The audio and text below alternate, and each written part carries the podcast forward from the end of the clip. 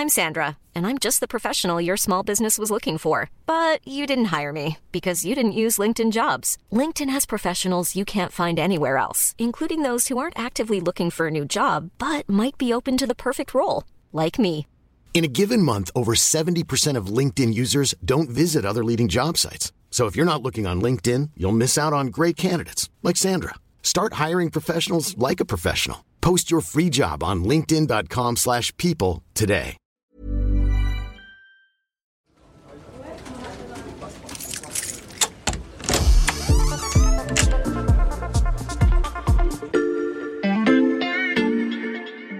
Salut, c'est Margot Lanuzel. Bienvenue dans l'armoire de la loupe. Cette semaine, vous allez tout comprendre sur La solastalgie. La solastalgie, Solastalgie. On parle de la solastalgie. La solastalgie. La solastalgie. la solastalgie. Alors parfois, on peut se risquer à faire des paris sur le sens des mots que l'on range dans l'armoire de la loupe.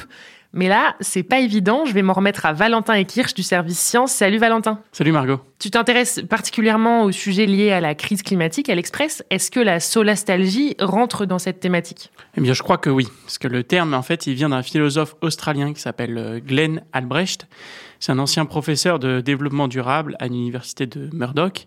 Et en 2003, il développe ce concept après avoir reçu des témoignages d'habitants de la région de Upper Hunter, c'est dans le sud-est de l'Australie, qui voyaient leur cadre de vie changer du fait de l'exploitation d'une mine de charbon à ciel ouvert. Et il témoignait en fait d'un état euh, de bouleversement émotionnel par rapport au monde qui changeait devant leurs yeux. Donc la solastalgie, c'est un sentiment. On pourrait dire que c'est la sensation de nostalgie à l'idée de voir son environnement modifié, différent de celui que l'on a connu.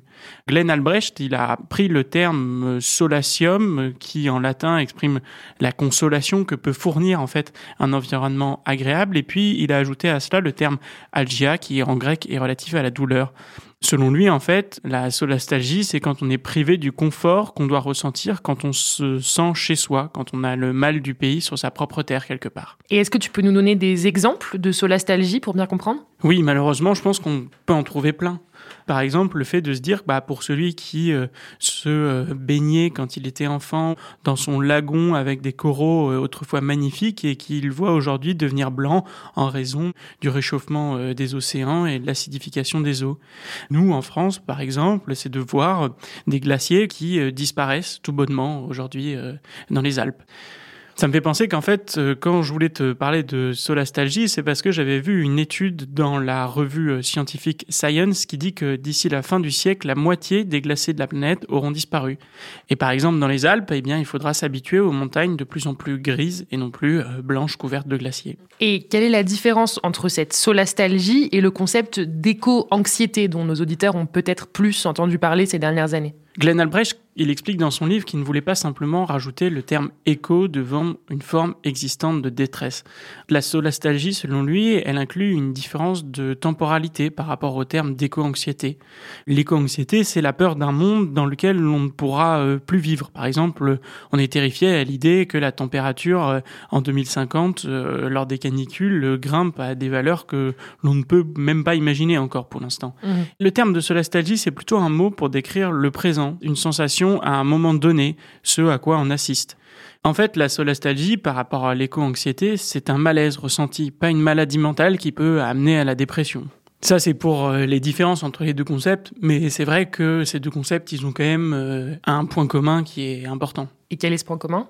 Eh bien qu'en fait, euh, ces nouveaux mots qui émergent, ils montrent la réalité du changement climatique qui nous apparaît de plus en plus brutalement.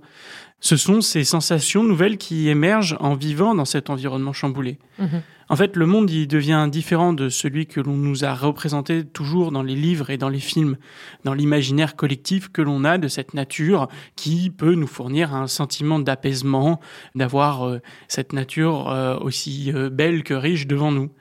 Et d'ailleurs, la solastalgie et l'éco-anxiété ne sont pas les seuls mots qui témoignent de cet changement de réalité dans la perception du monde qui nous entoure. Il y a d'autres termes qui émergent euh, dans cette même veine. Quel terme, par exemple?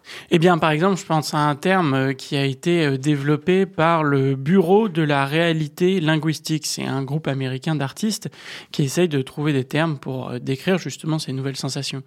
Et ils ont créé un mot qui s'appelle blissonance. Bliss en anglais, ça veut dire bonheur, et ils ont ajouté à ce terme de bliss le terme de dissonance.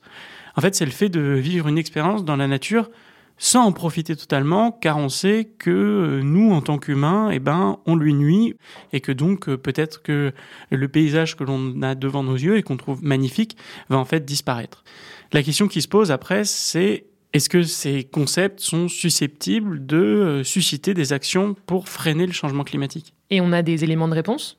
Selon Glenn Albrecht, oui, en fait. Pour lui, la solastalgie, ça indique qu'on a un lien avec notre environnement qui est puissant. C'est la manifestation concrète de ce qui change, de ce qui disparaît, et tout cela nous donne envie d'agir pour contrer ces effets. C'est un concept mobilisateur. Un concept nostalgique mais mobilisateur. On termine sur une note positive. Merci beaucoup Valentin. Merci Margot. Voilà, je peux refermer l'armoire. Maintenant, vous êtes capable d'expliquer ce qu'est la solastalgie. Et si vous voulez en savoir plus, on vous a préparé une liste d'épisodes de La Loupe et d'articles de l'Express qui traitent du sujet. Les liens sont à retrouver dans le descriptif de ce podcast. Bon week-end, profitez-en pour rattraper les épisodes que vous auriez manqués. Je vous dis à lundi pour passer un nouveau sujet à la loupe.